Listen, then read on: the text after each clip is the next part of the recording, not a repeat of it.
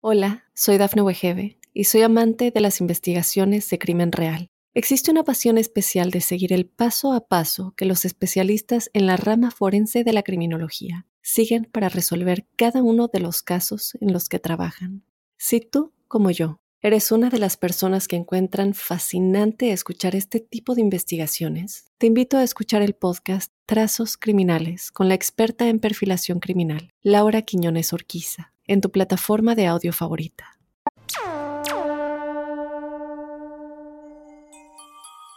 Hola, hola, estamos en el episodio número 19 de La Huella OVNI. Gracias por acompañarme, gracias por ya durante tantos episodios estar juntos en este espacio en donde hablamos de ovnis, eh, hablamos de los fenómenos que ocurren sobre nuestras cabezas y por sobre todas las cosas Buscamos no casarnos con verdades absolutas. Sabemos que llegamos con preguntas y estamos seguros que cuando termine cada uno de estos episodios nos vamos a ir con muchísimas más preguntas sobre qué es lo que está ocurriendo.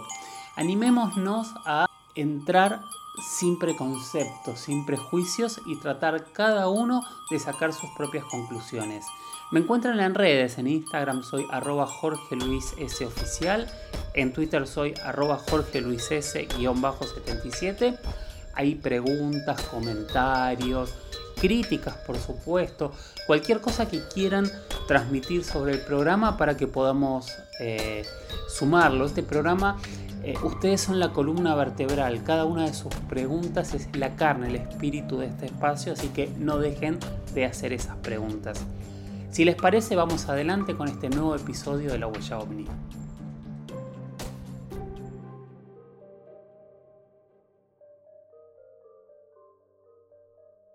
fascinante y los extraño cada vez más. Estoy esperando el momento de volver a encontrarnos para eh, jugar este rol y tener este momento de pensar entre todos, de analizar y de esto que siempre planteamos, ¿no? Vamos a generar preguntas, van a ser pocas las respuestas. Este es un espacio en el cual entre todos vamos a pensar, a intentar llegar a, a, conclusiones, pero sin adentrarnos en una verdad, dejarnos maravillarnos por lo que ocurre en los cielos y preguntarnos qué es lo que hay arriba de nuestras cabezas. Yo soy Jorge Luis Zuckdorf.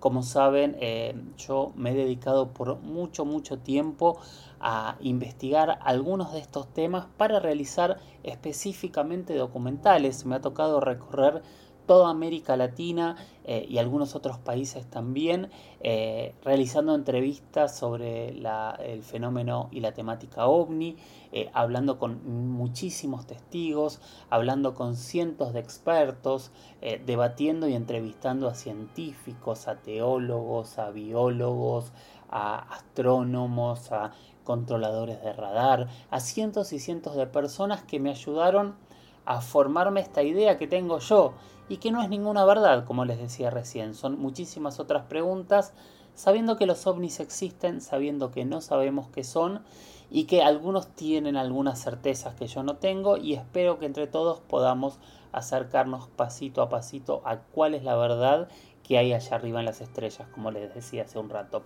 Esto es, antes que nada, vamos a empezar con un caso que a mí me ha llamado mucho la atención, que el año pasado casualmente eh, fui a investigar, eh, estuve en el lugar, estuve con muchos de los testigos y estuve realizando algunos informes que van a salir en algún momento en algún canal de televisión que no voy y no puedo decir cuál, pero ya van a salir.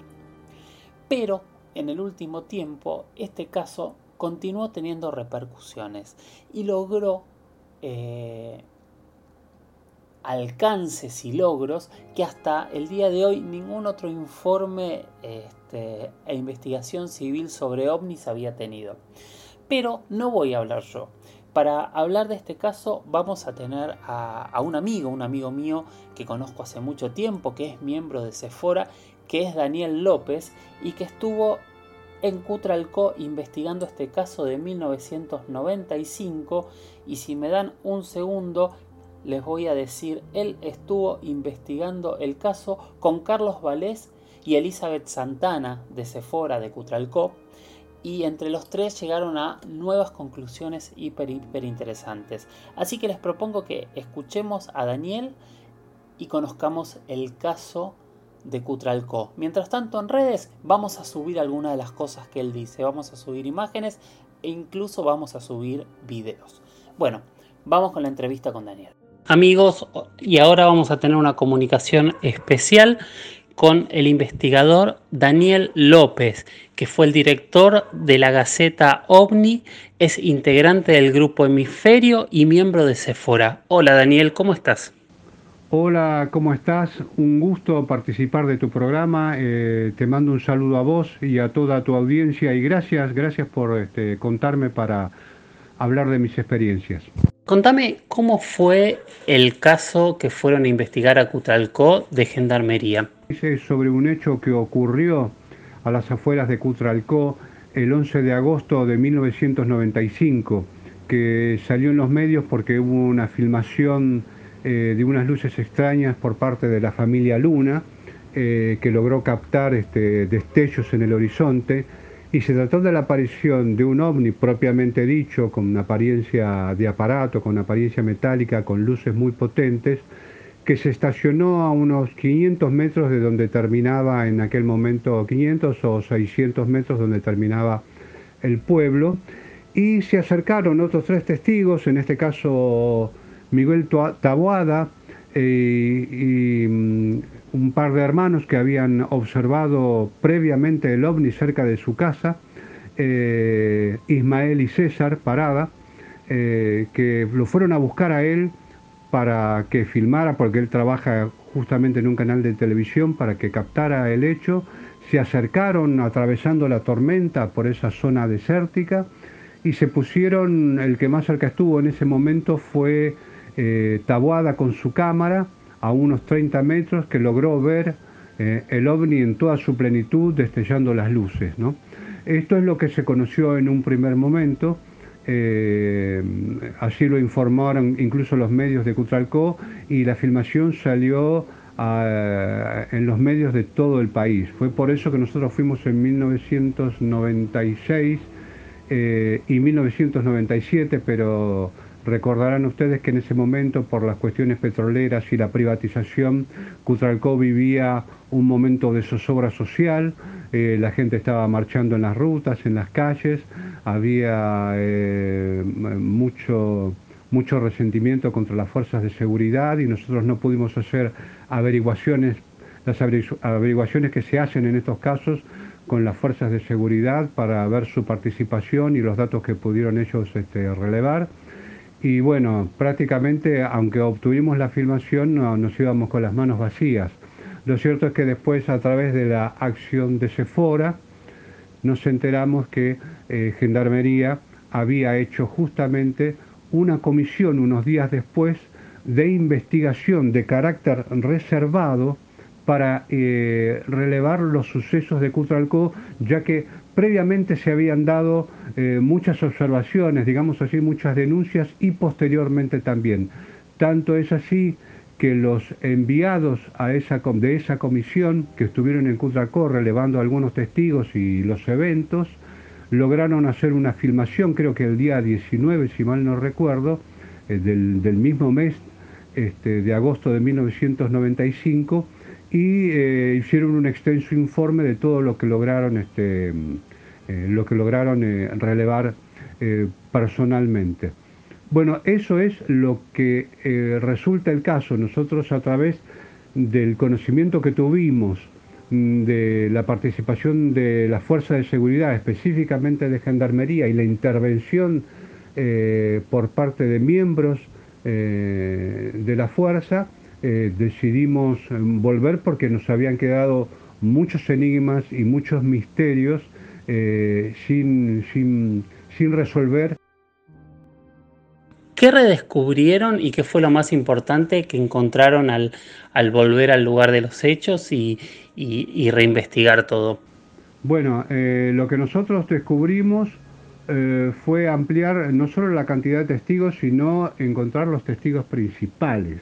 Eh, volver a charlar con los testigos principales, uno de los cuales nosotros no conocíamos, que era la, esposa de César Parada, eh, uno de los primeros o el primero que vio el ovni, eh, cuando éste se acercaba prácticamente a la puerta de su casa. Y esto lo digo literalmente. Sara fue, la, esposa, fue la testigo que más se acercó al aparato, porque en ese momento ella siente una atracción, una emoción este, importante, y es la que le permite llegar sin temores hasta tres metros de donde estaba posado el objeto. Y estamos hablando de un objeto eh, elíptico que despedía luces muy fuertes que rodeaban el aparato a mucha velocidad, que tendría aproximadamente entre 40 y 50 metros. Eh, en el momento que Sara se acerca y está a 3 metros, a un costado del aparato sale una especie de escalerilla, una puerta que se abre y, el descubrimiento de, un paso que ella interpreta fue una invitación.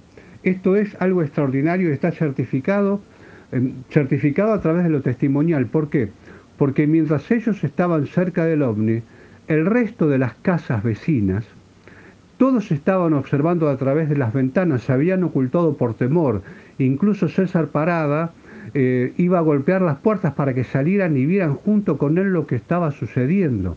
Bueno, en el momento que ve que se abre una puerta y sale una especie de escalerilla de un costado, eh, César tiene miedo de que se lleven a la mujer, que es lo más normal del mundo, porque tenían hijos chicos y demás, y él la obliga a meterse a la casa.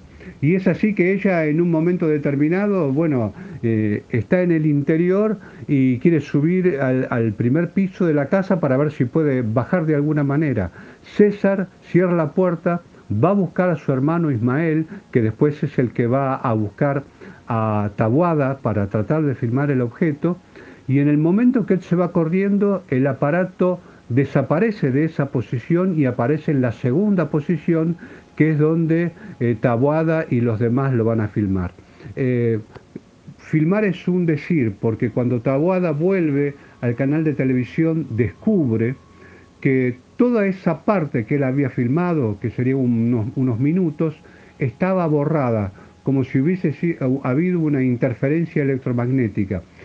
Lo cierto es que también eso está en proceso de investigación, la tormenta esa noche no se esperaba, el pronóstico daba tiempo bueno, más o menos 20 minutos antes de la aparición del ovni, comienza esta tormenta muy fuerte de aproximadamente entre 80 y 90 kilómetros por hora, que parece extrañamente muy regionalizada, parecía tener más intensidad donde estaban los testigos. Eh, bueno, cosas como esa, eh, cortes de luz segmentados, eh, una sensación de que algo extraño estaba manejando tanto el clima, la luz y, la presencia de los testigos. Esto es lo que vinimos a certificar a través de la segunda exploración con los, con los testigos viejos y los testigos nuevos. Y eso también este, debería figurar en el informe de Gendarmería, por supuesto. ¿A qué conclusiones pudieron llegar después de esta investigación? El caso Cutralco presenta características extraordinarias. Yo, simplemente voy a enumerar eh, las más salientes. Primero, la duración. Duró exactamente una hora entre las dos fases, entre el primer lugar de aparición y el segundo lugar de aparición.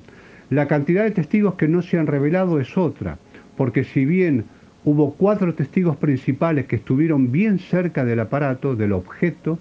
Eh, hay una cantidad que no se puede mensurar de gente que lo vio a través de sus casas y no se quiso acercar. Nosotros pudimos detectar algunos, eh, por lo menos 20, pero no quieren, obviamente no, querían dar su testimonio. Pero sí fue observable por todo el mundo, aparte eh, por la existencia de una filmación, la, la filmación de la familia Luna, eh, que lo filmó unos minutos y bueno, eh, la filmación este, apoya la descripción que hacían los testigos del ovni. Eh, tercero, la selectividad de los efectos tanto atmosféricos como eléctricos que se dieron en ese momento. voy a aclarar algo que no dije porque para llegar al lugar en medio de la tormenta los muchachos, los testigos, Tabuada, em, César e, e Ismael fueron en un coche prestado, un Chevrolet 400, y al coche mientras trataba de llegar se le abrían las puertas y le caían toneladas de arena de producto, creemos, de la tormenta, y fue tan difícil que, pudieran sortear esa distancia que directamente eh, tuvieron que bajar y hacer el resto del recorrido a pie, que eso es también muy extraño porque no podían cerrar las puertas. Si bien había un viento fuerte, eh, eh, había también efectos extraños que es lo que se están estudiando. tercero, decía el tamaño del objeto y la cercanía de los testigos. Muy pocas veces un testigo que es observado por otros testigos se acerca a uno de estos objetos a tres metros de distancia, prácticamente hasta tocarlo, aunque no lo logró, hasta tocarlo. Eh, bueno, la participación de, Gendarmería que, eh, que, conformó una comisión oficial eh, cuyos resultados están este, resguardados, que es lo que queremos obtener porque hemos hecho las tramitaciones pertinentes a través de Sephora en la agrupación Comahue de la ciudad de Neuquén para obtener el informe desclasificado de lo que ha relevado la Gendarmería, más la filmación que ha obtenido ese día 17 o 19, perdón que no recuerde bien en este momento la fecha.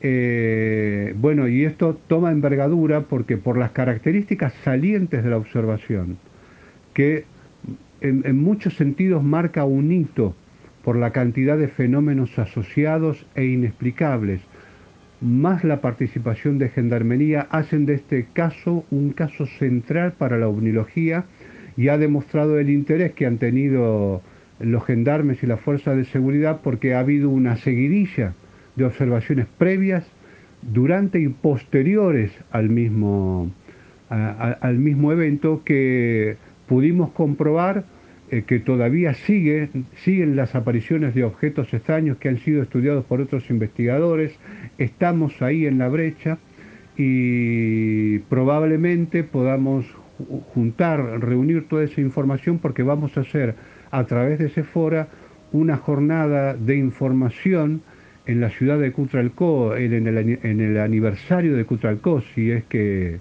el COVID-19 lo permite, mostrando todo lo que se ha hecho, eh, invitando a todas las fuerzas de seguridad y bueno, tratando de mostrar al público que estos temas este, son del interés de todas las fuerzas de seguridad, que hay un material inmenso en, cantidad de documentos, de experiencias de los propios miembros de esa fuerza de seguridad, del ejército, de la armada, de la gendarmería, de la policía, eh, que vienen a refrendar la actividad que hacen los investigadores civiles, en este caso los que integramos CEFORA, eh, que siempre estamos en la picota porque, bueno, como somos investigadores civiles, la gente a veces este, toma con pinzas lo que uno puede llegar a transmitir y a decir. Esto está cambiando y la desclasificación de documentos como el de Cutralco van a determinar que en algún momento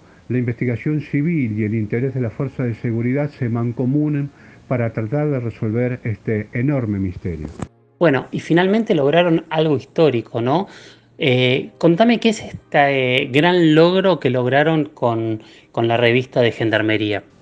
Bueno, el tema de la revista de Gendarmería eh, es la primera vez que una publicación de una fuerza de seguridad pone en valor la investigación civil, reconociendo la importancia del caso y mm, mostrando y comentando las actuaciones que se han hecho a través de Sephora para obtener la desclasificación de estos documentos que pedimos eh, a la agrupación Comahue en nombre de su comandante principal.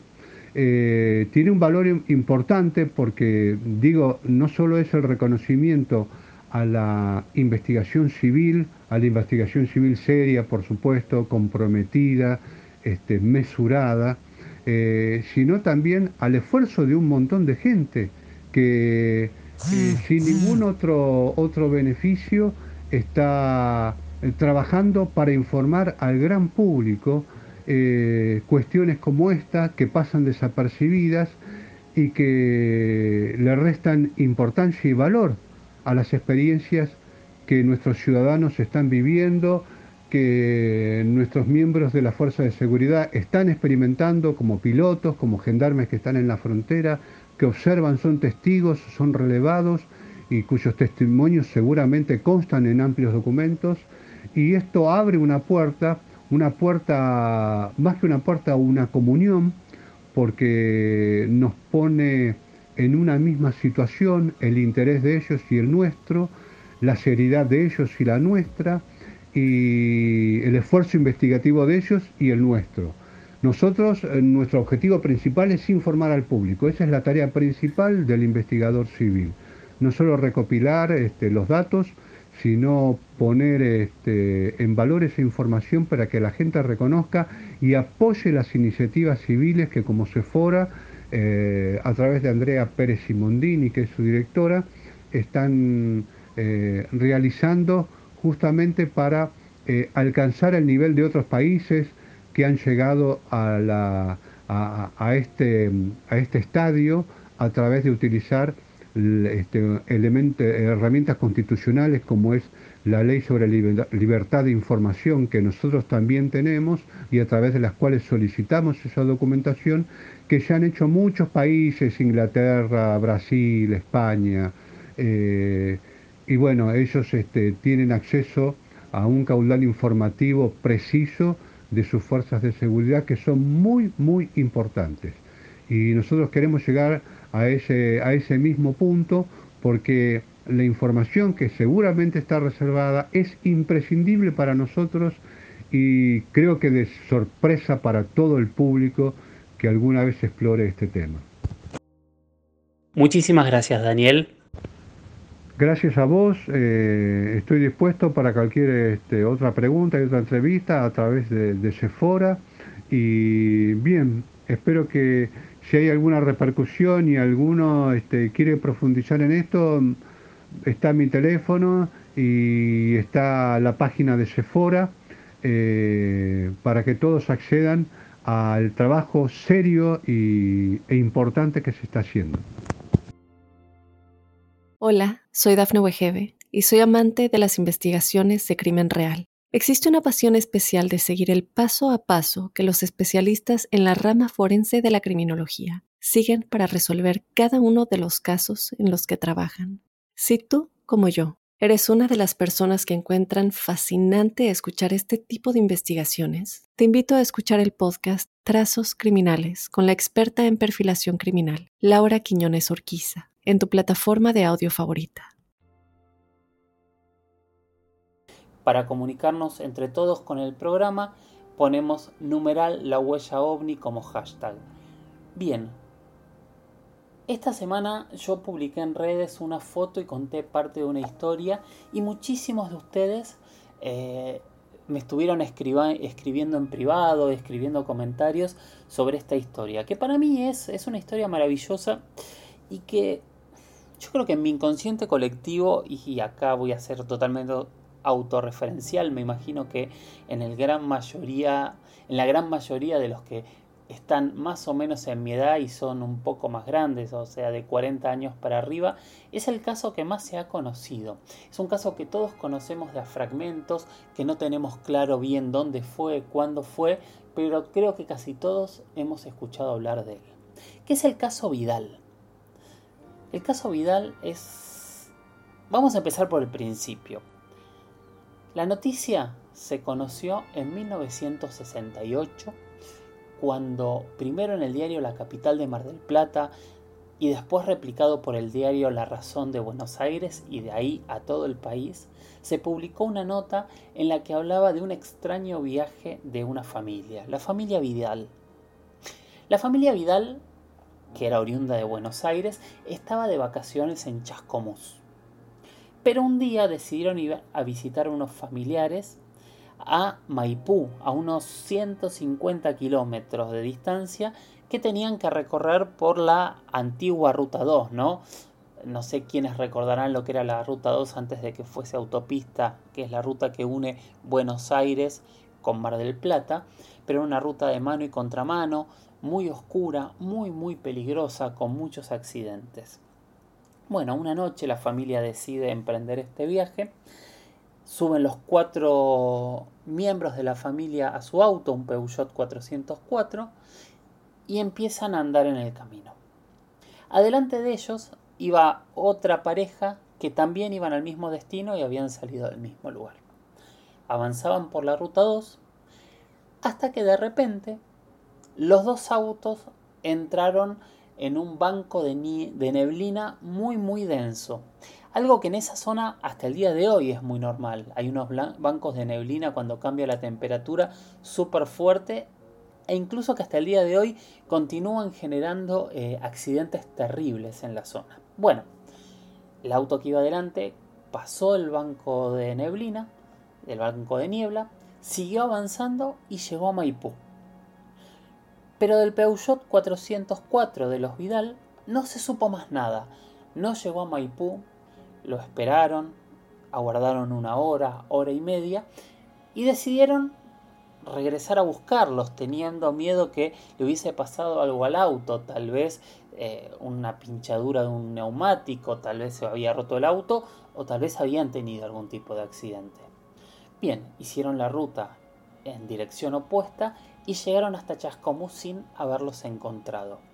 Volvieron para Maipú y no había ninguna pista de la familia Vidal en ningún punto. Todos empezaron a preocuparse. Sin embargo, nadie más supo de ellos, por lo menos por 48 horas, porque 48 horas después de toda esta situación, cuenta esta narrativa periodística, sonó el teléfono en la casa de Maipú de la familia que los esperaba. Cuando atiendan el teléfono, se presenta una persona diciendo que es del consulado argentino en México y que les iban a pasar con alguien.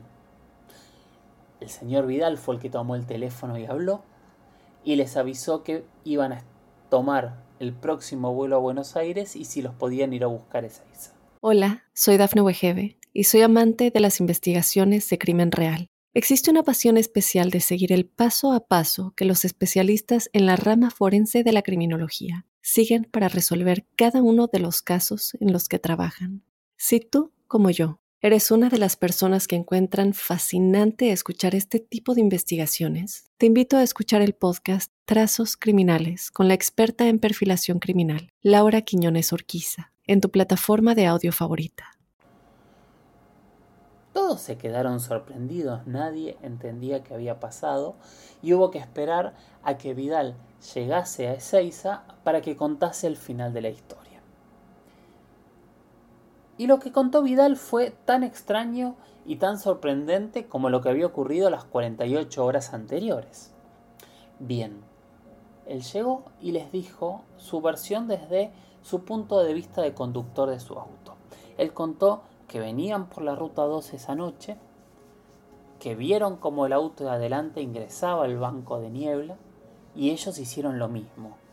Pero en el momento que ingresaron al banco de niebla, lo que les pasó a ellos fue muy muy extraño.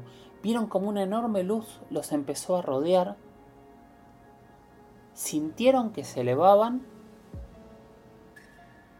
y lo siguiente que recordaban era despertarse en una ruta de día, mirando hacia todos lados y sin reconocer el paisaje. bajaron del auto, empezaron a ver cómo estaba todo, vieron que su auto estaba quemado, que, que la chapa estaba quemada, era muy raro, pero cuando lo encendieron funcionó. Entonces comenzaron a manejar hasta que se encontraron con las primeras personas que les dijeron que estaban en México. Ellos se sorprendieron muchísimo, siguieron avanzando y con cada persona que se encontraban le reconfirmaba la historia. Una locura. La verdad es que no entendían nada. Bueno, pero asumiendo que de alguna manera extraña habían llegado a México, fueron preguntando hasta dar con el consulado argentino, Ahí además se enteraron que habían pasado dos días desde, desde, desde el momento que ellos habían partido de, de Chascomús. Ellos tenían los relojes parados, un detalle eh, extraño en la hora y en el día en el cual ellos creían que estaban, que era dos días antes. Piden un teléfono y hacen el llamado que contamos hace un ratito que recibieron en Maipú. Bien, ellos regresaron a la Argentina y su auto quedó en México. Y ahí empiezan muchísimos de los primeros debates, que este auto quemado eh, fue llevado a Estados Unidos por la NASA para poder investigarlo. Hay otro relato que dice que el auto se quedó en México. Y hay un tercer relato que dice que finalmente el auto regresó por mar a Argentina. Bien, esta es la historia. Es una historia que es hiper conocida, hiper famosa e hiper interesante pero tiene un bonus track, tiene una segunda vuelta de tuerca que lo realizaron algunos investigadores argentinos en la década del 80 para tratar de darle una explicación final. Así que lo que propongo es eh, escuchar una segunda. Hemos finalizado o estamos finalizando el episodio número 19 de la huella ovni. Gracias por estar ahí, gracias por haberme acompañado, gracias por las preguntas y nada, lo que propongo siempre, miremos al cielo, levantemos la cabeza, no, no tengamos prejuicios, es sano preguntarse qué es lo que ocurre y teniendo toda la información tal vez algún día podamos llegar a las conclusiones. Hasta el próximo episodio. Chau chau.